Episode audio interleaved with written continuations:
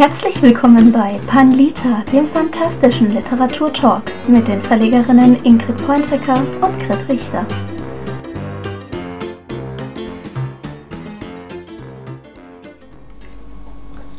Hallo und willkommen mit dem nächsten Teil von unserer lustigen Genreserie.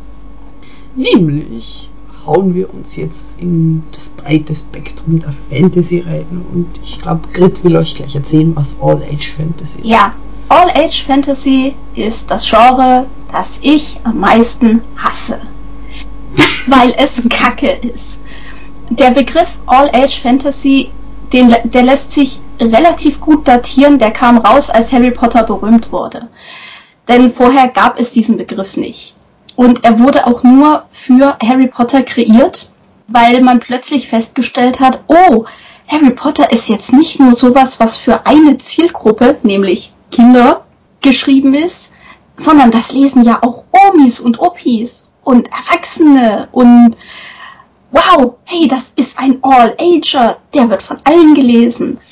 Und ich kriege echt das kalte Kotzen, wenn ich jetzt bei Büchern lese, ja, das ist ein All-Age-Roman. Nein, ein All-Age-Roman kann man nicht schreiben. Man sollte einen Roman immer einer gewissen Zielgruppe zuordnen können. Wenn das dann noch andere Zielgruppen lesen, hey, super cool, super toll. Aber von Anfang an zu sagen, es ist ein All-Ager, einfach alle lesen den, er ist für alle geeignet, ist eine nicht so gute Herangehensweise. Da muss ich aber eine kleine Lanze für Autorinnen brechen. Mhm. Tatsächlich, ich habe gestern auf Twitter einen Thread rausgehauen auf der UNO Verlagsseite mhm. darüber, was man so machen soll und was man nicht machen soll bei Manuskripteinsendungen, weil ich die Einsendung wieder geöffnet habe. Und das mit der Einordnung klappt tatsächlich recht gut in letzter Zeit. Mhm. Das war was, was früher ein Problem war.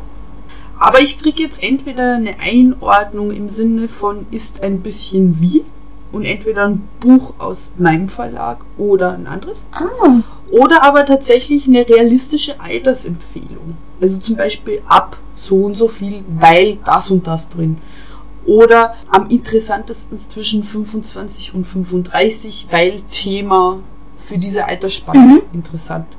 Und schon auch mit dem Zusatz, kann natürlich von anderen gelesen werden, aber das schaffen Autorinnen, zumindest bei mir, jetzt gerade relativ gut, ihre Bücher tatsächlich einzuordnen. Das ist ja mega gut. Mhm. Ich hatte nämlich tatsächlich früher, als ich noch Manuskripte angenommen habe, sehr oft das Problem, dass Leute geschrieben haben, ja, das ist ein All-Age Fantasy-Roman. Ja. Den kann jeder lesen. Und es ist halt wichtig, dass ihr als Autorinnen und Autoren wisst, für welche Zielgruppe schreibe ich eigentlich. Und da ist es gut, sich da ein bisschen ein kleines Bild zumindest zu machen, schreibe ich für Leute zwischen, keine Ahnung, 16 und 20, weil es eben so eine Coming-of-Age-Story ist, oder schreibe ich für Leute ab, keine Ahnung, ab 50, weil es irgendetwas vielleicht mit Altern oder so zu tun hat, das ist jetzt ganz blöd, ganz grob gesagt. Ja, dieses, dieses All Age ist echt blöd, weil im Nachhinein kannst du viele Romane dem All Age zuordnen, zum Beispiel die unendliche Geschichte. Ja. Die, die kannst du als Kinderbuch lesen und es wird dir Spaß machen, weil es eine schöne Geschichte ist. Du kannst sie aber als Erwachsener lesen und blickst dann erstmal, dass die Sümpfe der Traurigkeit für Depressionen stehen. Also ich, ich denke da auch an Astrid Lindgren, ja. also mit Ronja Räubertochter oder die Brüder Löwenherz. Mhm. Das sind ganz, ganz offensichtlich auch vom Cover, von der Aufmachung her. Gut, ich weiß nicht, wie sie heute aussehen. Mhm. Das sind Kindergeschichten, wo einfach ganz viel drinsteckt. Und ich habe mal mit Rereads versucht als Erwachsene. Mir gefallen die Sachen noch und natürlich lese ich sie jetzt anders. Mhm. Ja. Also sie sehen immer noch relativ stark wie früher aus. Ich glaube, die Illustrationen wurden jetzt in den letzten paar Jahren nicht so stark geändert. Okay. Vorteil, wenn man in einer Buchhandlung gearbeitet hat. Ah, okay. Werden auch immer noch sehr, sehr stark verlangt übrigens. Ja, ich merke es auch. Also ich habe ja meine alten Kinderbücher hier noch durchaus stehen. Mhm. Und wenn ich in die Buchhandlung gehe, ich komme immer noch am kleinen Ich bin ich vorbei mhm. und an der kleinen Raupe Nimrod ja. und an Ronja Räubertochter. Also das ist nicht viel Unterschied. Ja. Klar, die Kinderbuchabteilung ist größer, so subjektiv wahrgenommen, was auch dem All-Age-Gedanken eigentlich ein bisschen widerspricht, weil ich empfinde es in der Buchhandlung so, als wäre das relativ strikt getrennt. die Altersgruppen voneinander. Ab einem gewissen Alter wird es schwer zu begrenzen. Also ich finde jetzt noch solche Sachen, alles was so ab Grundschule ist, wo auch die Verlage klar draufschreiben, ja, ab sechs Jahre, ab acht Jahre, ab zehn, mhm. ab zwölf, das ist noch relativ klar in der Kinderbuchabteilung. Und alles, was dann schon in Richtung, dazu kommen wir später auch noch, Young Adult and New Adult Richtung geht, das steht dann schon eher bei den Erwachsenen. Ja, ja. Wobei ich hier doch dazu sagen möchte, weil mir öfters auf Messen begegnet, dass tatsächlich äh, Kinder im Sinne von bis zwölf mhm. mit ihren Eltern kommen und Bücher von mir in die Hand nehmen, die durchaus auch so ein bisschen heftigere Inhalte mhm. haben und dann fragen die Eltern, ab welchem Alter das ist. Mhm. Und ich sage, ja, wie alt ist er sie denn? Ist ein bisschen heftiger. Und dann kommt durchaus so, ah nein, liest Stephen King auch schon. Das ja, schon. Äh, tatsächlich habe ich, als ich noch in der Buchhandlung gearbeitet habe, zwei Jugendlichen, unabhängig voneinander, die waren beide, glaube ich, ungefähr 14, 15, habe ich tatsächlich S, also Stephen Kings mhm. S, auch verkauft. Und ich habe das mal auf Facebook gepostet und habe dann so einen kleinen Shitstorm kassiert, was mir dann einfällt, den armen Kindern. Ich würde das jetzt aber auch nicht jedem 14-Jährigen an die Hand geben. Nee, aber wenn der viel liest. ja, eben, man kennt die Kinder ja oder man kennt die Jugendlichen ja. Man hat die ja schon ein, zwei Jahre bedient und man weiß, äh, dass das bei denen in Ordnung geht, weil die halt schon, ja, wie es immer so schön heißt, die sind schon etwas weiter. Ja. Und die kacken sich jetzt auch nicht bei jedem gruseligen Ding in die Hose. Also mhm. es sind durchaus zwei Kinder gewesen, wo ich wusste, die haben da auch echt Bock drauf, weil die gerade so ein bisschen auf Rebellen machen gegenüber ihren Eltern. Und ich habe das dann auch gegenüber den Eltern durchgeboxt und dann gesagt, ja, Stephen King, das ist jetzt Weltliteratur, das kann das Kind schon lesen, das ist voll in Ordnung. Ja. Und ich finde, da darf man durchaus als, auch als Buchhändler die Kinder da ein bisschen unterstützen. Ja klar, und sonst dürften sie auch keine Nachrichten gucken. Ja, eben. Also, ehe die Mutter jetzt nochmal irgend so ein, keine Ahnung, nochmal so eine Kopie von Harry Potter kauft oder nochmal so ein Twilight-Murks, sollen sie lieber S lesen. Gut, ja. damit kommen wir weiter zur Animal Fantasy. Die Geschichte wird aus der Sicht von Tieren erzählt. Es gibt für Kinderliteratur in dem Bereich, aber auch einiges für Erwachsene. Mir ist da sofort eingefallen, Bereich Kinderliteratur eigentlich, als die Tiere den Wald verließen. Mhm. Sehr cooles Buch, aber auch politisches Buch, natürlich mit Umweltschutz, Natur ja. etc. Ich habe selbst im Verlag ein Buch, das aus der Perspektive von Katzen geschrieben ist. Das ist Roms Katzen von Tina Eiber jeder, der schon mal in Rom im Kolosseum war, weiß, dass da viele Katzen rumhängen und darum geht's im Endeffekt. Und naja, ich würde mich da mit dir drauf verständigen. Es gibt diese Katzenkrimis. Ja. Wir wollen den Namen nicht nennen, mhm. ihr wisst, von wem die Rede ist. Die Bücher sind gut, ja. Dass der Autor ein Depp ist, dafür können die Bücher nichts. Aber ich würde sie mir eher nicht mehr kaufen ja, auf der anderen Seite haben wir in Deutschland auch den einen oder anderen Autor, der das durchaus macht. Zum Beispiel der Joachim Sohn, der schreibt die Sunny und Polly Romane. Das mhm. sind auch zwei Katzen, die durch die Gegend jagen und Abenteuer erleben. Und bei mir im Verlag, yeah, Eigenwerbung, ähm, sind dieses Jahr, wir schreiben übrigens das Jahr 2019, hallo Leute aus der Zukunft, ja, dieses Jahr sind bei mir zwei Romane zufällig zusammen erschienen, die beide ein Tier als Protagonist haben. Das eine ist Das Zylinderkabinett oder Das Mädchen, das nicht dorthin gehörte von Fabienne Siegmund. Da geht es um ein Kaninchen im Zylinderkabinett und das andere ist von Kröt PI in Das Quaken der Nachtigall. Da geht es um einen Moorleichenkröter, der den Fall der quakenden Nachtigall löst. Ist von Katharina. Das ist von Katharina Fiona Bode, ja. Ja, wie sonst. ja, beide Geschichten haben in gewisser Weise etwas sehr Märchenhaftes. Also die, diese ganze Animal Fantasy erinnert natürlich auch irgendwie an die Fabel, an ja, legendenartige Erzählungen von Tieren, die irgendetwas erleben und dann natürlich auch einen gewissen, weiß nicht, erzieherischen Wert fast schon mit sich bringen. Und auch da kann man wieder sagen, das ist jetzt sowas typisch für, für Kinder, aber kann durchaus auch von Erwachsenen Ja. Ich würde jetzt die beiden Romane bei mir, also die beiden Novellen bei mir jetzt nicht unbedingt Kindern in die Hand drücken, aber Jugendliche können das durchaus lesen. Ist bei mir bei Rumskatzen genauso. Also viele Leser würde ich mal sagen ab 12. Mhm. Und für alle, die nicht so hart gesotten sind, 14 ist. Ja, schön. Mhm. Ja, dann hüpfen wir rüber zu dem Genre, das bei mir im Verlag praktisch schon von Anfang an, seit der Gründung 2012, mit dabei ist, die Contemporary bzw. die Urban Fantasy. Mhm. Zeitgenössische Fantasy im urbanen bzw. städtischen Raum. Handlung spielt im bewohnten urbanen Raum, meist in der Großstadt. Unsere Realität wird von Elementen der Fantasy durchzogen bzw. erweitert. Beispiele sind zum Beispiel Vampire leben unter Menschen oder Magier leben unter uns. Und das ist übrigens auch die richtige Genrebezeichnung für Harry Potter. Urban Fantasy. Und dann gibt es da zum Beispiel als, also als Beispiel noch ähm, die Chroniken der Unterwelt, die ja auch praktisch so eine Art Parallelgesellschaft bilden, eine Art Schattengesellschaft in unserer Welt. Ja, und bei unseren beiden Verlagen gibt es da, glaube ich, auch noch massig Bücher, die das behandeln, bei mir zumindest. Ja, bei mir auch.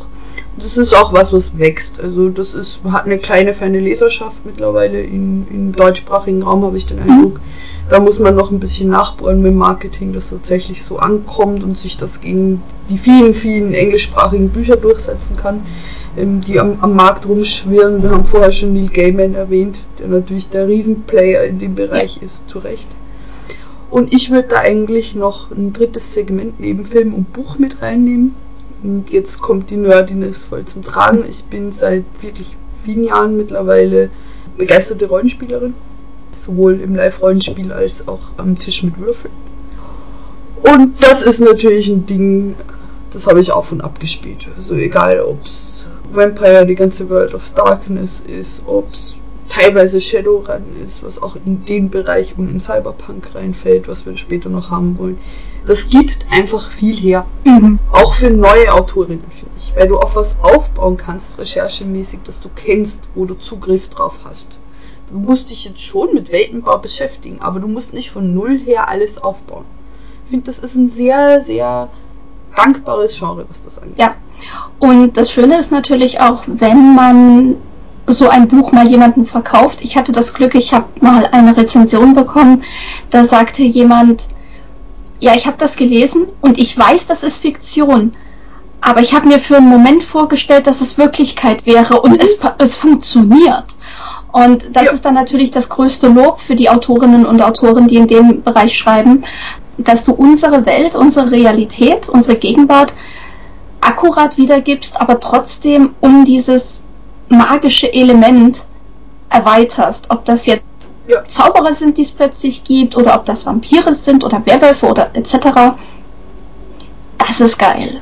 Das ist natürlich. Auch dieses Zusammenspiel aus Realität und Fiktion, mhm. das nochmal in dieser Fiktion ganz stark das Motiv ist. Wie, sagen wir, nehmen wir mal Harry Potter her, dieses Muggel-Nicht-Muggel-Verhältnis, mhm. obwohl ich das Ding nie gelesen habe, aber man weiß es, es ist Popkultur, es ist da. Ja. Mhm. Ja, ich wollte nur noch kurz eine schnelle Buchempfehlung von mir reinhauen und zwar die Romanreihe Die Dämonentrilogie von mir startet mit Dämonenbraut von Christina M. Fischer. Die übertreibt es kolossal und wunderschön, die reale Welt mit mehreren verschiedenen übernatürlichen Wesen zu bevölkern, die da auch komplett integriert sind, die auch kein Schattendasein leben, sondern wirklich in der Gesellschaft drin sind und die dann auch solche Sachen einbringt wie, sag jetzt mal, Rassismus gegen andere Fantasy-Völker sozusagen und äh, wie die sich untereinander mögen oder nicht mögen, das ist sehr, sehr spannend. Ja. Da muss ich auch noch Eigenwerbung reinhauen, weil gerade vor, vor ganz wenigen Tagen ist Valkyrie 2 im Print erschienen. Valkyrie ist eine Reihe von Tinos Kupin, die tatsächlich in Schweden lebt und schreibt und über Schweden lebt und schreibt und äh, diese ganzen nordischen Fabel- und Legendenwesen zum Leben erweckt. Und plötzlich eine Valkyrie in Teil 1 quasi vom Himmel fällt am Rand von Stockholm und sich plötzlich mit modernen Phänomenen wie U-Bahn fahren, äh, Ikea und warum der Elch klemmt auseinandersetzen muss. Wie geil ist das denn? Sie heißt Frieda und hat null Modegeschmack und ist die großartigste Valkyrie der Welt. Sehr cool. Sehr cool. Gut, dann aber Dark Fantasy. Ja. Finster. Da bist auch du die Äh, Expertin. ich- Finstere Viecher. Die Finstere Viecher finde ich übrigens super Titel für eine Anthologie. Ja.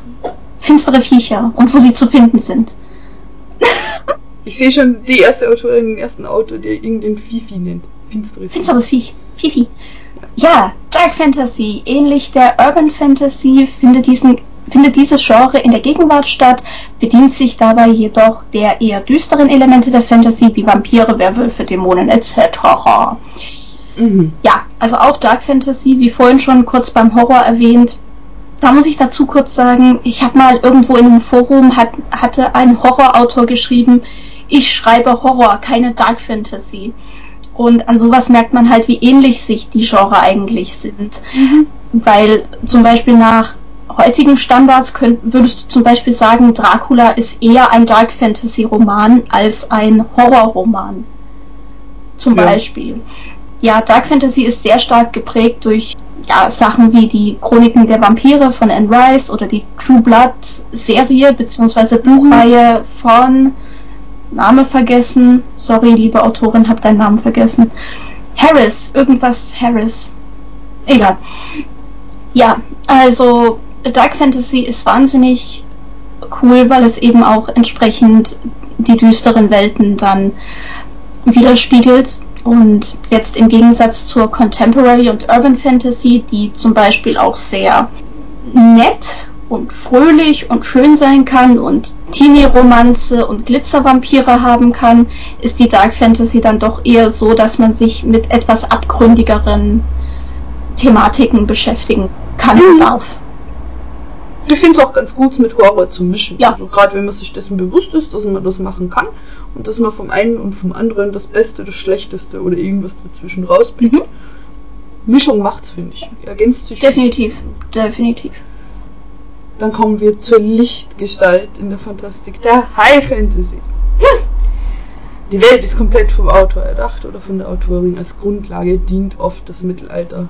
Mittelalter unter Anführungszeichen. Also ich, ich bin da, ich habe selbst schon geschrieben, auch als Autorin. Es war eine gute Idee, aber ich muss es nicht mehr haben. Ich spiele es gerne in Form von Dungeons and Dragons.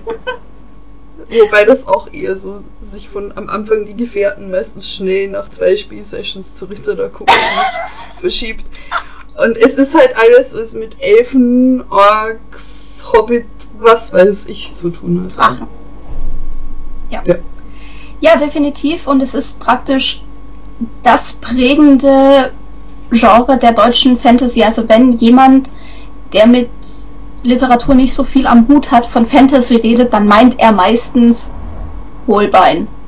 Wolfgang Holbein und seine Drachen, Orks, was auch Ja. immer. Oder zum Beispiel auch, ähm, wie heißt der andere? Hennen. Der macht ja auch viel Mhm. mit Drachen, Elfen. Der andere. Der andere. es gibt nur zwei in der Deutschsprache. Ja, ja, es gibt vier, Entschuldigung. Es gibt den Herrn Ja. Und es gibt noch den Herrn Heitz. Also, Ja. dann, dann sind wir ausgelaugt. Niemand von denen hat mich vor einer Woche auf Facebook geblockt. Mhm. Dreimal dürft ihr raten. Ja. Schreibt's uns in den Kommentaren. Dun, dun, dun, dun, dun. Ja. Äh, ja, also das ist diese ganze, ich sag jetzt mal, Herr der Ringe, Elben, Orks, Hobbits, Möglichkeit, Welten. Das ist die sogenannte High Fantasy. Ich finde den Begriff Mittelalter in dem Zusammenhang echt gut. Der hat nämlich auf Twitter letztens auch so, einen kleinen, so eine kleine Kontroverse losgetreten. Du hattest mir das, glaube ich, mal erklärt. Und zwar war die Kontroverse, dass es in High-Fantasy-Romanen kein Schießpulver geben soll, weil das gab es im Mittelalter noch nicht. Und deswegen darf das auch in einem Fantasy-Roman nicht vorkommen. Mittelalter, so wie es wir sehen, ist halt eine sehr eurozentrische Sache. Mhm. es ist halt dieses mitteleuropäische Mittelalter, von dem wir meistens reden. Und ich finde, darauf soll es nicht beschränkt sein. Nee, weil das Lustige ist ja, zur gleichen Zeit hatten die Chinesen zum Beispiel oder der asiatische Raum hatte Schießpulver sehr wohl. Ja. Und wer sagt denn nicht, dass in einer High-Fantasy-Welt nicht irgendein Feen- oder Elfen- oder, oder Zwergenvolk das Schießpulver erfunden hat, sozusagen, ja. oder entdeckt hat, je nachdem. Also ich finde, das zeigt sehr gut, wie wahnsinnig engstirnig so ein Genre manchmal gesehen wird. Und deswegen für mich auch ganz wichtig, euch als Zuhörer, Zuhörerinnen, Autoren, Autorinnen zu sagen, ihr dürft alles mischen und ihr dürft alles verwenden und ihr dürft verdammt nochmal alles machen, was ihr möchtet, weil euch sind keine Grenzen gesetzt. Das, was wir euch jetzt erzählen, das wurde auch schon alles untereinander gemischt und hat wahnsinnig viel Erfolg gehabt. Das funktioniert. Ja. Also lasst euch da bitte nicht von irgendwem, alte weiße Männer, sagen, sagen, dass man das und das nicht machen darf. Ihr dürft alles machen und ihr dürft alles schreiben. Und um Himmels Willen veröffentlicht es bitte auch. Dankeschön. Und fragt nach, wenn ihr unsicher ja. seid. Es gibt da eine riesen Plattform aus, auf Twitter draußen. Es gibt Facebook. Fragt nach. Es gibt eine Menge, Menge Vollnerds unter uns Verlegerinnen und Autorinnen, die sich mit dem merkwürdigsten Scheiß auskennen. Ja.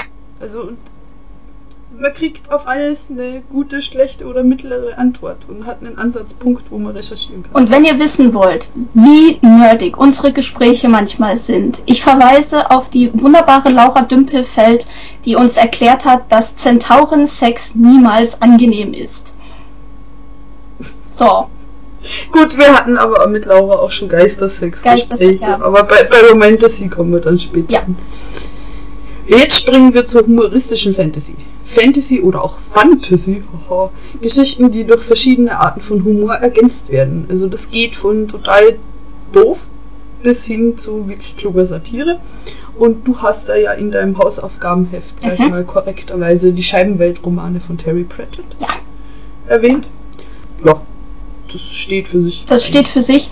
Ich bin tatsächlich auf Terry Pratchett aufmerksam geworden durch äh, die Verfilmung von dem Hogfather. Das ah, wurde ja. nämlich mal verfilmt und lief irgendwann an Weihnachten rum im äh, Fernsehen und ich fand das total cool und habe mir den Film dann auch gekauft und habe dann festgestellt, das basiert auf einer Romanreihe.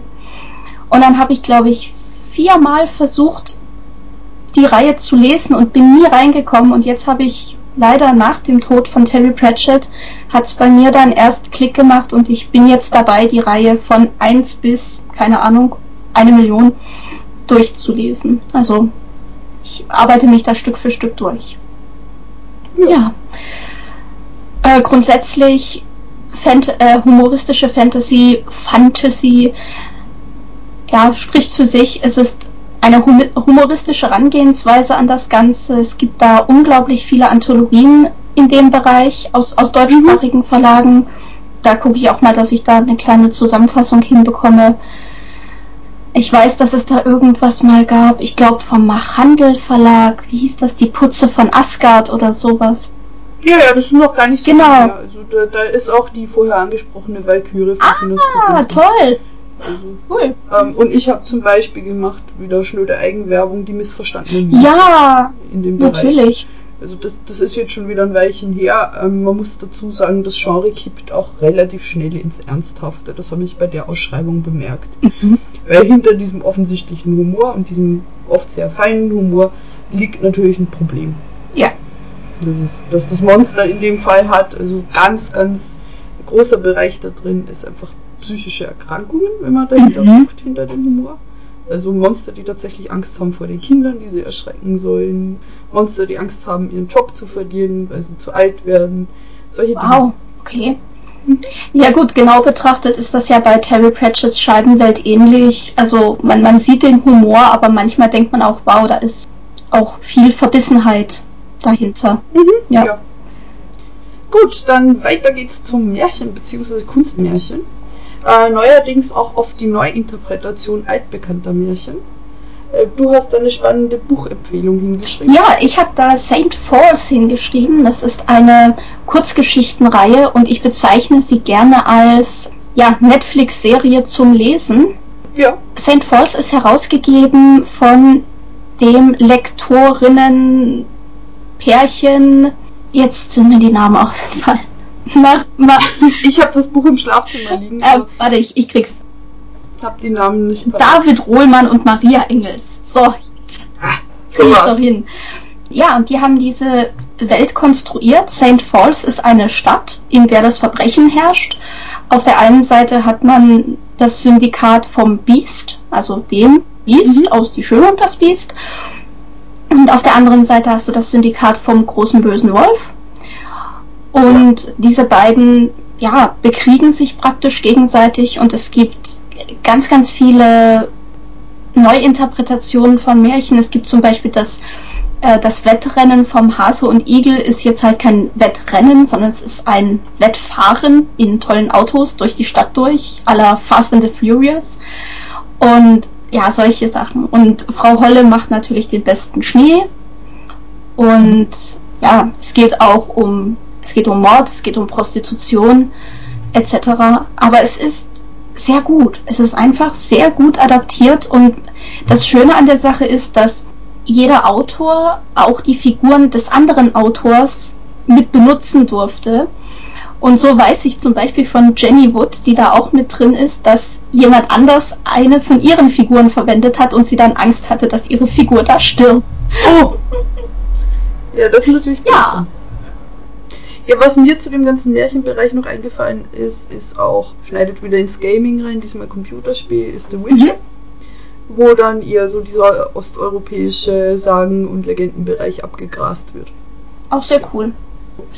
Aber da gibt es ganze äh, Self-Publisherinnen, Gruppen etc., die sich nur damit beschäftigen, neu, neu zu interpretieren, was Märchen angeht. Mhm.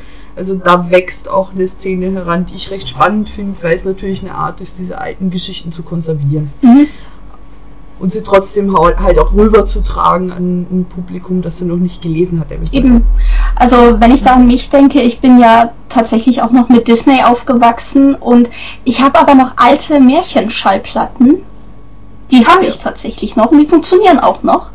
Wir haben tatsächlich auch noch einen Schallplattenspieler. Und äh, das waren dann halt wirklich diese etwas älteren Grimms Märchen, nee, zwar noch nicht so, die, nicht die ganz, ganz alten, die super Heavy Metal waren, sondern die mittleren. Aber auch da ist der Prinz, als er versucht hat, bei Rapunzel am Zopf hoch zu kraxeln, abgestürzt und in der Dornhecke gelandet und hat sich dort die Augen ausgestochen.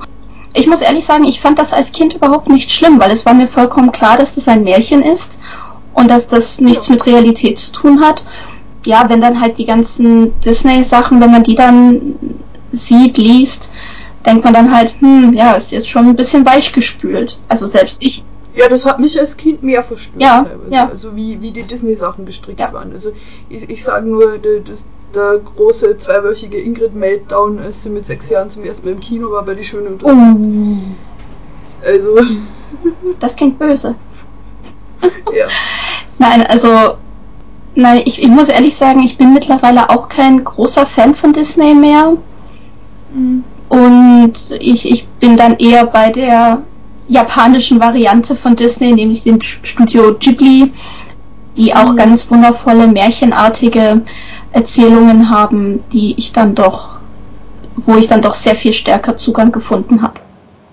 Ich möchte nur noch ganz kurz an dieser Stelle sagen, dass es, dass meine ersten drei Disney-Prinzessinnen alles People of Color waren. Das okay. fand ich echt lustig. Das waren Pocahontas, Mulan und Jasmin aus Aladdin. Okay. Ich weiß nicht, was meine ersten drei waren, ehrlich gesagt. Aber ich fand Disney ab Ariel und da war ich sehr, sehr mhm. klein. Sehr verstörend. Mich hat die Geschichte verstört. Okay. Wirklich. Ja, weil sie quasi alles aufgibt, um den Kerl ja. zu kriegen. Das hat mich schon als Kind verstört. Ja. Also ich habe meine Mama gefragt, warum macht die das? Warum ist die so doof? Ja, warum spricht die gerade? warum ist dieser Fisch so doof? Ja, ja äh, jetzt dürfen wir springen. Ja, Low Fantasy, Unterkategorien Sword and Sorcery, Pulp Fantasy, Schwert und Magie oder Heroic Fantasy. Entscheidend ist hier vor allem der Verzicht auf epische Strukturen der Fantasy und die klare Unterteilung in gute und böse Figuren. Statt eines klar erkennbaren Helden steht oft zwiespältige Charaktere im Mittelpunkt. Ja, Was ich mir sofort dazu notiert habe, sind solche Sachen wie Conan, Xena und Game of Thrones. Wobei man hier bei der Schnittmenge zur High Fantasy natürlich diskutieren kann. Xena habe ich kürzlich ja erst gerewatcht. Wobei ich noch nicht komplett durch bin. Mir fehlt noch die letzte Staffel. Ja, ich fand das immer geil, dass Xena im Gegensatz zu Herkules, der ja ganz klar, oh, ich bin der Gute. Und Xena war halt nie wirklich die Gute, die halt immer sehr ja. stark auch mit sich selber gerungen hat, ob das, was sie jetzt tut, wirklich noch als gut durchgeht oder ob sie jetzt doch zu weit geht. Und ich fand diesen, diese Charakterentwicklung wahnsinnig gut und sehr, sehr interessant. Und das hat sich ja durchgezogen. Die ist ja nicht irgendwann mal komplett gut geworden, sondern sie war halt, sie war immer zwiespältig und sie hat immer mit dem Gott der Unterwelt rumgemacht. Und das fand ich toll. und trotzdem Xena und Ellen Ripley. Ja die zwei Frauen, in die ich mich zuerst verliebt habe im Fantastikbereich. Vollkommen verständlich. Vollkommen ja. verständlich. Es sehen auch beide heute noch wahnsinnig gut aus. Und nicht nur das, sie sind auch lustig. Und, und machen immer noch wahnsinnig gute Filme oder Serien. Also ja. Lucy Lawless ist ja immer mal wieder in diversen Serien als Nebenfigur zu sehen, finde ich total gut. Ja, Low Fantasy, haben wir sonst noch was in der Richtung? Fällt gerade an. Ja, man kann natürlich immer Ja, klar. Äh, Low Fantasy mit historischen Motiven, Low Fantasy, die an der High Fantasy kratzt. Also Beispiele gibt es ja tausende, mhm. aber für mich ist halt der Knackpunkt diese Abwesenheit von Weltrettungsepik. Ja. Die würde ich ganz klar der High Fantasy zuzuschreiben. Das ist für mich auch die Unterscheidung, die ich bei mir im Verlag treffe. Mhm. Weltrettungsepik muss nicht sein und ich hätte es gern im Sinne der Low Fantasy ein bisschen personenzentrierter. Dass ich wirklich sage, Charakterentwicklung steht vor Weltentwicklung. Mhm. Das finde ich eine echt gute Unterscheidung. Ja, bitte. Und dann hüpfen wir zu einem Thema, was ich total cool finde, weil ich letztens erst so richtig für mich entdeckt habe. Die Pseudodokumentation. Fiktive Sachbücher mit fantastischen Inhalten. Als Beispiel habe ich euch Fantastische Tierwesen und wo sie zu finden sind mitgegeben. Das ist ja ein Buch, was geschrieben ist von Newt Scamander beziehungsweise von J.K. Rowling als Newt Scamander, in dem sie beschreibt, welche fantastischen Tierwesen es in der Welt von Harry Potter gibt. Und das ist ja jetzt auch verfilmt und so, ist zwar nicht als Dokumentation, aber als Spielfilm. Ich finde solche Dokumentationsbücher total gut. Es gibt da auch, das gibt's auch mit Drachen, mit Seeschlangen und ähnlichen Sachen. Ich glaube, der Crosscult Verlag macht da ganz coole Sachen in dem Bereich. Und ich finde das eine echt interessante Möglichkeit, sich mit solchen Sachen auszutoben. Auf der anderen Seite habe ich beim Podcast von Hoaxilla letztens die Folge gehört mit einer angeblich gefundenen Meerjungfrau und das wurde als Dokumentation aufgebaut, inklusive Interviews mit, keine Ahnung, Fake, Fake NASA, Fake CIA-Leuten. Es wurde nur irgendwann am Ende ganz klein irgendwo geschrieben, ja, es ist jetzt keine echte Dokumentation, es ist so eine Fake-Doku. Aber voll viele Leute haben das für echt gehalten. Und es wurde halt wirklich so ein bisschen Blair Witch Project mäßig auch mit Handkamera dann so eine, so eine Meerjungfrau gefilmt und so, die natürlich fake war. Aber da, da haben wirklich über Monate hinweg haben da Leute noch bei, beim, keine Ahnung, FBI etc., Regierung und so angerufen und gesagt, oh, muss jetzt mal in die Öffentlichkeit gehen nach dieser Doku hier, müsst ihr mal hier was sagen.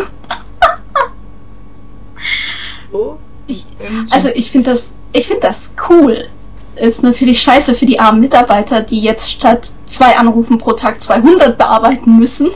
Aber die Idee dahinter finde ich echt spannend. Also, dass du sowas machen kannst. So, hm. so tun, als gäbe es diese Viecher und dann ein Buch drüber schreiben oder einen Film drüber machen. Das finde ich cool. Dann springen wir mal weiter, nachdem wir jetzt so cool da. Oder wolltest du noch was dazu? Ja, ich kenne mich damit nur so aus. Ich, ich bin jetzt so, ich bin da voll angefixt durch diese, durch diesen Podcast von Hoaxilla. Wir verlinken den auch. Weil ich das einfach nicht glauben konnte, dass Leute das glauben wollten. Ja, das ist manchmal so ein Thema. Aber springen wir nämlich zur Pseudo-Historical Fantasy. Neue Auslegung einer Epoche durch Einflechtung fantastischer Elemente. Die im Idealfall sehr gut recherchierten Romane spielen nicht in fremden fiktiven Fantasiewelten, sondern auf unserer Erde in einer geschichtlichen Zeit. Ja, da gibt's wiederum viel, also angefangen von diesen ganzen Avalon, Artus, Blabla-Geschichten, mhm. bis hin dann auch die Überschneidung natürlich mit Steampunk mhm. und anderen Punk-Genres, die wir später noch haben werden. Und ja, man, man, kann eigentlich alles reinschmeißen, was irgendwie historischen Kontext hat, wobei ich da das Rufzeichen ganz klar hinter Recherche mhm. setzen würde. Generell, keine Fantastik ohne Recherche, kein Buch ohne Recherche. Ich sag's immer wieder, es ist total langweilig. Ich sag das, seit ich einen Verlag gegründet habe. Das ist völlig lästig und ich weiß, es nervt, aber wenn Waffen unlogisch benutzt werden, wenn äh, Dinge schwerkrafttechnisch nicht funktionieren können, es regt mich immens auf. Zu Recht. Ja, viele Leute empfinden Recherche ja als unnötiger Aufwand. Ich muss aber ehrlich sagen, jedes Mal, wenn ich nach etwas recherchiert habe, habe ich dadurch noch 500 andere Sachen gefunden, die ich ebenfalls ja. mit benutzen konnte. Und ich finde, Recherche ist wahnsinnig spannend. Besonders wenn man dann halt mal sagt, man schaut sich jetzt wirklich mal eine Dokumentation über irgendwas an. Also ich habe zum Beispiel ein Buch über das in Ägypten spielte geschrieben und mir dazu, obwohl ich in Ägypten war und das auch gesehen habe, was ich da beschrieben habe, was ich sehr hilfreich fand, habe dann trotzdem mir noch so eine Netflix-Doku reingezogen und dann trotzdem noch so viele weitere Sachen gefunden, wo ich dachte, boah, geil, alles mit rein, alles mit rein, alles mit rein. Und ich denke, dass man ähm, da wirklich sehr, sehr viel noch äh, finden kann. Was mich bei der historischen oder Historical Fantasy echt noch ein bisschen stört, was mir da noch fehlt. Es gibt halt auch wieder sehr viel, was so ein bisschen ja wieder Richtung High Fantasy, Mittelalter und so geht. Es gibt wenige Sachen, die jetzt zum Beispiel, ich sag jetzt mal in der Steinzeit angesiedelt sind, was man ja zum Beispiel ja. machen könnte mit Mammuts und solchen Sachen. Da gebe ich euch aber jetzt auch gleich noch ein schönes, aber uraltes Game mit an die Hand, nämlich Siberia. Siberia Teil 1 bis 3 beschäftigt sich, ist ein bisschen halb Steampunk, halb Historical Fantasy und geht dann wirklich so in den Bereich Mammuts und Steinzeit und alten Völkern über, was ich super cool finde. Und auf der anderen Seite alles, was so nach dem Mittelalter kam, also klar, Steampunk, viktorianische Ära, okay. Aber was mir zum Beispiel auch fehlt, wäre so auch mal Rokoko oder, oder, oder Renaissance oder sowas. Das fehlt halt wieder komplett oder noch besser halt so, ich sage jetzt mal ganz blöd, DDR. Oder, oder, oder ja. halt einfach mehr, was schon an der Gegenwart dran ist, was noch nicht contemporary, also zeitgenössische Fantasy ist, aber halt nicht so alt wie ja, Mittelalter oder sowas. Also das bringt mich auf ein, auf ein ganz spannendes Buch eigentlich, nämlich, äh, wir haben vorher kurz Game of Thrones mhm. angeschnitten. Die wenigsten Leute wissen, dass George R. Martin durchaus auch andere Bücher geschrieben hat. Und sogar gute. Und eins seiner früheren Werke, glaube ich, ist die Armageddon Rag, das jetzt gar nicht in Fantastikbereich reinfällt, aber das tatsächlich so einen historischen Background hat, nämlich so US-Musikgeschichte in den 60er und beginnenden 70er Jahren. Also wo es halt von dieser äh, ganzen Hippie-Musikmagazin-Geschichte dann über Festivals langsam halt zu diesem sterbenden Ruhm dieser Szene kommt. Cool. Gut zu wissen. Ja. kommen wir zu meinem absoluten Nicht-Lieblingsthema. Ja. Ingrid stirbt vor sich hin. Wir oh. sind bei der Romantasy. Ich habe Dinge gesehen. Dinge. Ich habe Dinge gelesen. Alle Twilight-Bücher. Ja. Warum habe ich das nochmal gemacht? Ach ja, ich wollte Leute im Internet trollen. Also, die Romantasy mit der Realität und Gegenwart angesiedelte Geschichten, deren Hauptdreh- und Angelpunkt eine Liebesgeschichte ist. Fantastische Wesen oder Magie kommen am Rande vor und unterstützen die romantische Handlung. Oft werden Romantasy-Bücher mit dem Genre Young oder New Adult gleichgesetzt. Da kläre ich jetzt auch gleich nochmal, ich hüpfe gleich mal zu den beiden nächsten Young Adult und New Adult auf, weil Offenbar schaffen es weder Leser noch Autoren noch Verlage, da eine klare Unterteilung mal klar zu positionieren. Ich versuche das. Diese beiden Genres identifizieren sich über das Alter der Protagonisten bzw. Protagonistinnen und somit auch über das Alter der Zielgruppe. Beide Genres sind nicht zwangsläufig fantastisch. Sie können also auch ohne irgendwas Fantastisches funktionieren. Young Adult beschäftigt sich mit Liebe, ohne Sex, meistens im Umfeld von Schule oder Uni. Das Alter der, von Protagonist und Zielgruppe ist unter 18 und es spricht, entspricht damit eher dem Jugendbuch. Und die New Adult ist dann eher für Ältere gedacht. Es geht um Liebe und um Sex, findet in einer Zeit statt, in der der Protagonist äh, die Schule oder die Uni hinter sich gelassen hat und ins Berufsleben startet und ist über 18. So. Was haben wir für ein Problem mit diesem Genre, Ingrid? Warum mögen wir die Romantis? Warum, warum Singular? Nein. Ich finde ein ganz, ganz großes äh, Problem von diesen ähm, Subgenres ist erst einmal, dass oft Stereotype befeuert werden, in denen ich mich sowieso nie wiedergefunden habe und die ich auch nicht reproduziert wissen will. Also gerade die Diskussion, die man im englischsprachigen Raum auch hatte mit Consent und jungen Mädchen, die im Roman dann 50 Mal Nein sagen zu den sexuellen Avancen eines jungen Mannes und wo das trotzdem übergangen wird. Mhm. Man beschäftigt sich immer noch mit einer sehr relativ sensiblen Altersgruppe, sage ich mal. Wenn ich dran denke, wie knüllig ich noch war mit 16, dann gibt es einfach Motive, die man vorsichtig behandeln muss. Man, man, kann das schon besprechen, aber halt wie ein reifes erwachsenes Wesen. Ja. ja. Ist, ist das zu verklausulieren? Mhm. Ich finde halt, manchmal benehmen sich natürlich die Protagonistinnen noch wie halbe Kinder und dann erfährst du auf Seite 50, die sind schon 23. Ja. Ja. Ja. und, und trotzdem, blöd gesagt, pimpern sie und wählen dürfen sie auch, aber sonst können die gar nichts. Ja. Und irgendwie sind die auch alle immer ständig reich und gut aussehend und ja. Und dazu muss ich auch noch sagen, sie sind nicht nur reich und gut aussehend, sondern meistens sind sie einfach weiß. Ja, und es gibt einfach nicht viel her. Ich meine, eine gute Liebesgeschichte ist gut. Ja. ja. Aber die hat ihren Platz genauso in einem Buch, das eigentlich ein anderes Grundmotiv hat. Eine gute Liebesgeschichte bringe ich überall unter, wenn ja, ich klar. das kann. Es muss sich nicht alles drum gehen, oh, kriegen sie sich, kriegen sie sich nicht, oh mein Gott, er glitzert so schön in der Sonne, ich starre ihn da von gegenüber mal an, oh mein Gott. Hauptsache er fährt, fährt einen Lamborghini. Ach nee, das war seine Schwester. Haben wir erwähnt, dass diese Leute. Du das weißt, erschüttert ja, mich. Ich habe die Filme gesehen. Ich sag ja, ich wollte Leute im Internet trollen. Ich, ich war auch mal jung und wild. Ich wollte auch mal böse sein. Das war mein Woodstock. Nein, also in dem Bereich Romantasy gibt es wirklich ganz, ganz viel Sachen, die falsch laufen. Ich weiß, dass ich da auch mal mit einer Lektorin, ich weiß nicht mehr, ob es Nora Bensko oder ob es Susanne Pavlovic war, mit einer von beiden habe ich mal drüber geredet, dass sie Autorinnen, also wirklich Frauen darauf hingewiesen haben, dass ihre Mädels in den Romanen sich scheiße verhalten, beziehungsweise scheiße behandelt werden von den Jungs und dass diesen Frauen, die das geschrieben haben, gar nicht aufgefallen ist, weil sie schon so, weil es so normal ist. Ja. Und das ist, glaube ich, eine mega Gefahr an der ganzen Sache, äh, dass es normalisiert wird. Dass es normal ist, dass ein, dass ein Mädchen, keine Ahnung, dass das erste Mal schmerzt oder dass Sex grundsätzlich immer weh tut und das doof ist und man das ertragen muss.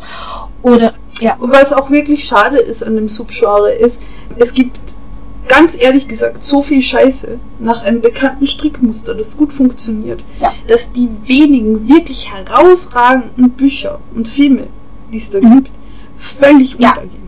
Und so weit untergehen, dass ich mich selber schwer getan habe, in der Recherche zur Folge rauszufiltern, würde ich das unter Romantasy einordnen. Und ich muss ehrlich sagen, nein, selbst wenn die Liebesgeschichte das zentrale Motiv ist, wenn ich ehrlich bin, ordne ich es lieber woanders ein, wenn es ein gutes ja. Buch ist.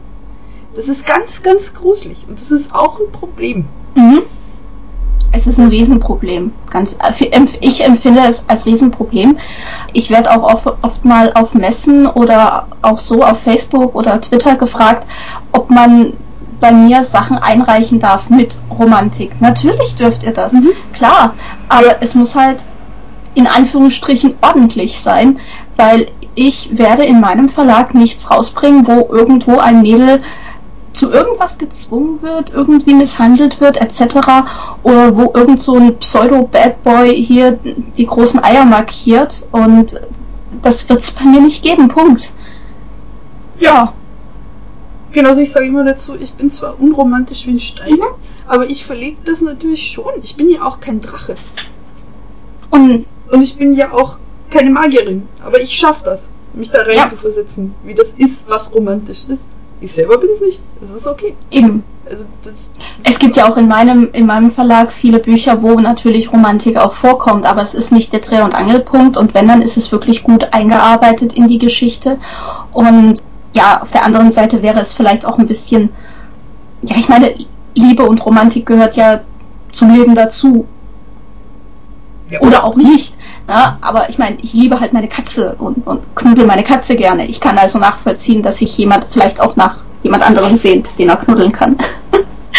ich ich finde es romantisch, wenn mir mein Partner, wenn es aus ist, zehn frische Rollen Klopapier mit ja? Sehe ich auch so. Sch ja, schön. Liebe im Alltag. Ja, er denkt. Und er, er, er, muss dabei nicht glitzern in der Sonne und wie eine Marmorstatue Nein. küssen. Nein. Gar nicht. Ja, ein großes Thema. Ich glaube, da können wir vielleicht auch irgendwann einmal. Noch so ein. Möchtet ihr dazu einen extra Podcast? Sagt uns Bescheid. Ja. Möchtet ihr mehr davon hören, wie Ingrid und ich un unser unromantisches Leben ausbreiten und super neidisch sind auf all die berühmt-berüchtigten Romantasy-Autorinnen, die wir hier alle schlecht reden? Erzählt uns in den Kommentaren. Und wir hüpfen zur Science Fantasy. Und damit zur Frage, warum glitzert der Typ in der Sonne? Ja, warum glitzert er? Was macht es mit seiner Haut? Was macht der, der, der, der, der Vorgang des Vampirwerdens mit einem Menschen, dass seine Haut anfängt in der Sonne zu glitzern? Mischung aus Fantasy und Science-Fiction-Elementen. Daraus entspringt auch Steampunk. In einer Welt existiert magische Technik oder Technik, die in unserer Welt aus welchen Gründen auch immer nicht funktionieren kann. Das ist die Science Fantasy. Ich finde die cool weil sie bringt das, das Flair der Science Fiction, die Recherche, die Möglichkeiten, die Technik und kombiniert sie mit Fantasy. Das finde ich toll. Und ich habe euch als Buch bzw. Film rausgesucht Historic Materials. Das ist eine Reihe von Philip Pullman. Bei uns eher bekannt durch den Film Der Goldene Kompass und ist jetzt auch wohl angedacht als bei irgendeinem Streamingdienst als Serie neu adaptiert zu werden. Worauf ich mich sehr freue. Ja. Ich habe mir aufgeschrieben Dune. Ja, Dune. Der große Klopper, das große filmische Ereignis.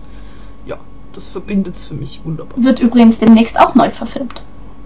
Ja. Ich fand den alten Film. Ich auch. Das, ich meine, der war von, von Dingenskirchens. Vom, vom. Ey, meine Wortfindungsstörungen sind diesmal echt legendär. vom Twin Peaks Macher. Wie heißt er denn? David Lynch. David Lynch. Ja. Nein, was Lynch? Ja, ich glaube auch.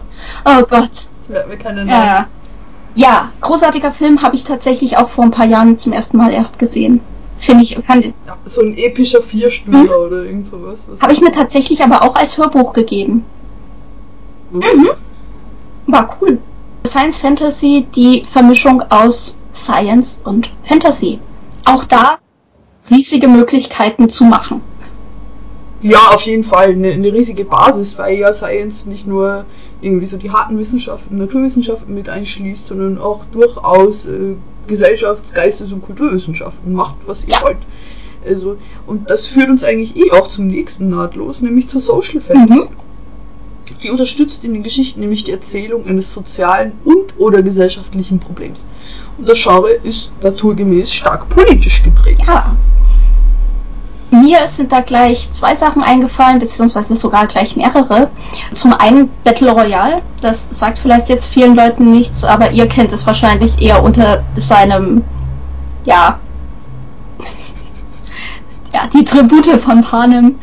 Battle Royale habe ich tatsächlich viel, viel, viel, viel früher gesehen und war ein Riesenfan. Auch da geht es eben darum, basiert auf einem Buch. Im Film geht es darum, ähm, ein paar Kinder werden auf eine Insel gepackt, eine Schulklasse, und die müssen sich dann gegenseitig abschlachten. Und der, der am Ende gewinnt, darf zurück nach Hause und hat dann natürlich einen Schaden fürs Leben. Ja, als ich dann hörte, dass es die Tribute von Panem gibt, war ich dann so ein bisschen aus allen Wolken geflogen, weil es ist praktisch das Gleiche. Und es gibt noch eins von Stephen King. Ja, äh, Running Man. Allerdings. Genau, ja, stimmt mit Arnold Schwarzenegger. Genau, allerdings sind es da keine Jugendlichen, sondern tatsächlich Erwachsene, oder? Ja. ja. Und ich meine, ja. Äh, was ich sonst noch aus, also abseits von der Debatte Battle Royale gegen Tribute von Panem aufgeschrieben habe, sind die Watchmen. Watchmen ist eine Comicreihe von mhm. Vertigo. Ich glaube, Vertigo war es, ja. Die beschäftigt sich mit Superhelden, allerdings auch mit deren nicht so in, in diesem glorifizierten Superman-artigen Milieu, sondern eher, was macht ein Superheld mit seiner Kraft, wenn er tatsächlich böse wird? Wann wirst ja. du vom Superheld zum Superschurken und was muss dadurch passieren und wie missbrauchst du vielleicht auch deine Macht, die du hast, um andere zu manipulieren oder auch was macht es mit dir als junge Frau, wenn du da ständig irgendwie im Bikini rumrennst und alle dich eigentlich nur noch als Sexobjekt wahrnehmen und nicht als die Superheldin, die du bist? Ja. Wurde auch sehr, sehr schön verfilmt vor einigen Jahren und soll jetzt auch wieder als Serie, ich glaube sogar für Netflix, adaptiert werden. Okay, habe ich, ich mitbekommen. Ich bin da voll drin in diesen ganzen Serien-Dschungel.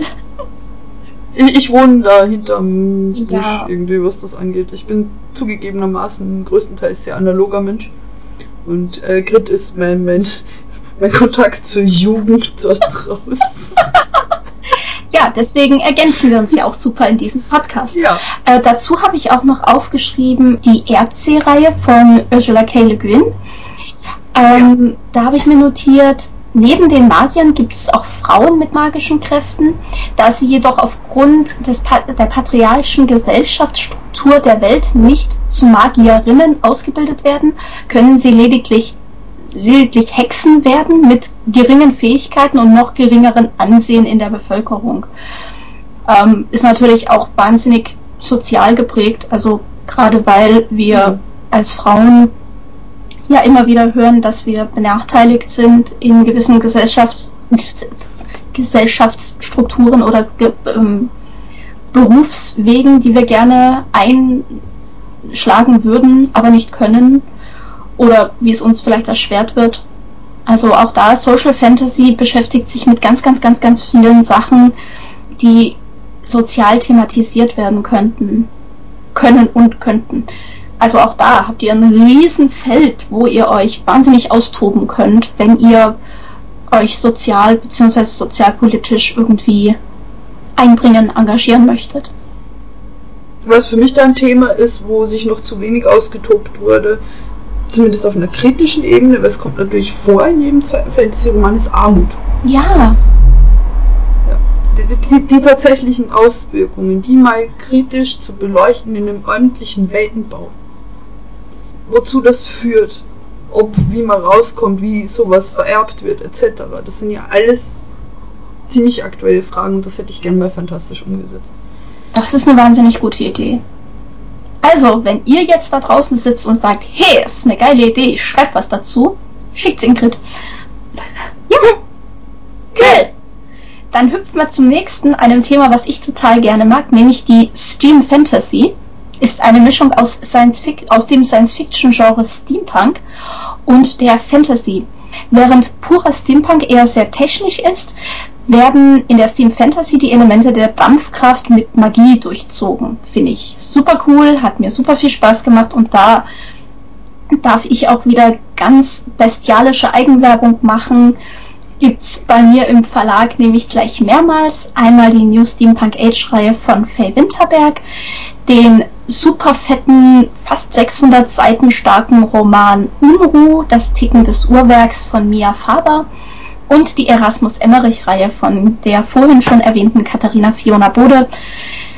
Ja, das sind meine Steam Fantasy Sachen und natürlich habe ich auch diverse Steampunk Anthologien gemacht, wo auch Steam Fantasy mit einfließt. Ich finde, das ist eine super coole Möglichkeit, diese beiden Sachen zu ergänzen. Und wie ihr seht, auch eine Möglichkeit, viele Subgenre miteinander zu verbinden. Ja, ist halt eine sehr genaue, kleinteilige ja. Einteilung, finde ich schon. Also muss man auch dazu sagen, da, da fällt relativ viel drunter. Also ihr habt schon als Autorinnen und Autoren da draußen sehr, sehr viele Freiheiten. Also wenn ihr mir erzählt, das ist Steam Fantasy, muss ich das erstmal so hinnehmen. Wenn es das für euch ist und ihr das begründen könnt, da kann ich davon halten, was ich will, habe ich Pech gehabt als Verlegerin. Danach, wenn es erscheinen soll, kann man immer noch drüber diskutieren, ist es eher so oder eher so. Aber ich nehme das einfach mal so als gegeben hin, wie eine Autorin oder ein Autor das Buch sieht. Ja, sehe ich auch so. Vor allem, weil ich vor einigen Jahren, als der Verlag noch jung war, einen Artikel gelesen hatte, ich glaube über einen britischen Autor, ich weiß aber leider nicht mehr, wer es war, der die ganze Zeit gesagt hat, sein Roman ist Steam Fantasy, es ist kein Steampunk, aber überall, ja. sowohl vom Verlag als auch von den Lesern, wurde immer gesagt, nee, es ist Steampunk, das ist voll Steampunk. Und er hat dann irgendwann einfach aufgegeben und gesagt, ja, okay, dann ist es halt Steampunk, aber ich sehe es halt als Steam Fantasy an. Und er tat mir dann schon so ein bisschen leid, weil ich dachte mir, er hat sich da sicherlich schon Gedanken gemacht und es ist irgendwie dann ein bisschen schade, dem Autor dann so wirklich ja über den Mund zu fahren und zu sagen, nee, das ist nicht das, was du sagst. Ja. Fand, fand ich dann doch etwas doof. Ich meine, manche Sachen ergeben marketingmäßig keinen Sinn. Also das ja. ist klar. Wenn niemand weiß, was Steam Fantasy ist, brauche ich noch einen zweiten Begriff, mit dem ich es Lesern ja. erklären kann. Aber ich soll es nicht unter den Tisch fallen lassen. Mhm. Das ist das, finde ich, was du damit sagst. Also schon auch Alternativen präsentieren und das gröber einordnen, wenn es notwendig ist, um das Buch zu mhm. verkaufen. Mhm. Aber die Feineinordnung im Hinterkopf. Ja. Also, aber bei uns Verlegerinnen kann man davon ausgehen, dass wir es A, entweder wissen, was ihr Autorinnen meint damit, oder B, durchaus fähig sind, Google zu bedienen und zu gucken, was ihr gemeint habt. Eben, weil wir können auch toll recherchieren. Gut, dann springen wir zum letzten Punkt in diesem Segment, nämlich Zeitreise. Dieses Genre kann sowohl zur Fantasy als auch zur Science Fiction gehören. Basiert die Zeitreise auf magischer Art, ist es Fantasy, wie in der Frau des Zeitreisen. Passiert es mit einer Maschine, die gebaut wurde, ist es Science Fiction, wie zum Beispiel Zurück in die Zukunft.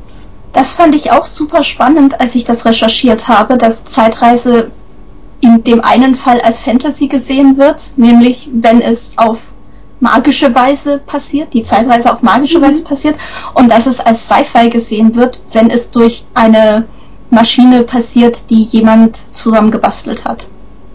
Cool. Ja. Cool. Generell Zeitreise, ich wehre mich niedergehen. Also kann auch, kann mir auch in High Fantasy begegnen. Mir oh. wurscht. Ich finde Zeitreise spitze. Ich liebe Zeitreise. Ich, ich bin, bin da seit frühester Kindheit geprägt durch Bill und Ted, fantastische Reise durch die Zeit, verrückte Reise durch die Zeit. Zurück in die Zukunft, die neuere Version der Zeitmaschine von Wells, die ich übrigens ja. tatsächlich besser finde als die alte. Ja, ihr könnt mich steinigen. Ich mag die alte auch. Also ja. Ich bin da nicht. Äh, jo. Ähm, und natürlich ganz, ganz aktuell durch Doctor Who. Ja, das stimmt. ist ja meine, meine große Sci-Fi-Liebe. Ja, das sind so die großen Unterschiede zwischen. Ja, es ist okay. Lass mir meinen Doktor. Ja? ja, ja, na klar. Auch gern 11, 12, 13 oder wie auch immer, wie viel es momentan gibt. 13, ja. Okay. Ich mag tatsächlich das Geräusch sehr gern, das die Tat ist. Das ist toll. Das ist ein spitzenmäßiges Geräusch. Es eignet sich leider überhaupt nicht gut als SMS-Ton.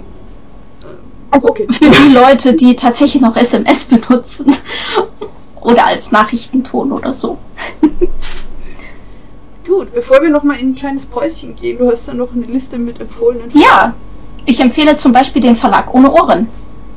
Ach, ja, nee. frech von mir. Und den Artskript Fantastik Verlag. Ja, Frechheit. Kauft nichts von dem. Dann haben wir noch den Amron Verlag, der auch ganz viel in diesem Bereich macht, im Bereich Fantasy, den wir euch gerade erzählt haben. Ganz, ganz frisch dabei unsere Frischlinge, unsere Chaos Ponys. Nicht so frisch auch wieder. Naja, ein, ein, zwei Jährchen. Ach, sie sind nicht mehr frisch. Oh. Sie sind schon verdorben. Oh. Hallo Chaos Ponys. Und dann natürlich im, im Gegensatz zu den Frischlingen noch ein ganz alter Hase, der Verlag Thorsten Loff. Das Urgestein. Das Urgestein. Weswegen wir alle hier ja. sind. Wir wären, glaube ich, nicht hier, wenn Thorsten nicht schon seit ungefähr 150 Jahren gute Bücher Richtig. machen würde. Und uns vor allem auch, also ich weiß nicht, wie es bei dir war, aber bei mir, ich, ich habe ihm dann irgendwann einmal, war ich total verzweifelt und irgendwer sagte mir, ja, schreib doch dem Thorsten Loff. Ich so, was? Ja. Ich kann doch keinem anderen Verleger schreiben. Doch, kannst du. Und Thorsten hat mich dann aus meiner damaligen Misere Misere sehr, sehr lieb herausgeholt und gesagt, ey, alles wird gut, Kleine. Ja, war bei mir genauso. Mit, immer mit dem Zusatz, wenn ich auf Messen hingekommen bin, nimm diesen Port, weil alles wird gut. Das hört sich wirklich an wie so in so einem Rollenspiel. Hier, nimm diesen Portwein als Wegzehrung. Ein Licht leuchtet herab auf ja. Thorsten. Er hat eine Quest für mich. Also ganz, ganz Gut. großes Shoutout an Thorsten. Danke.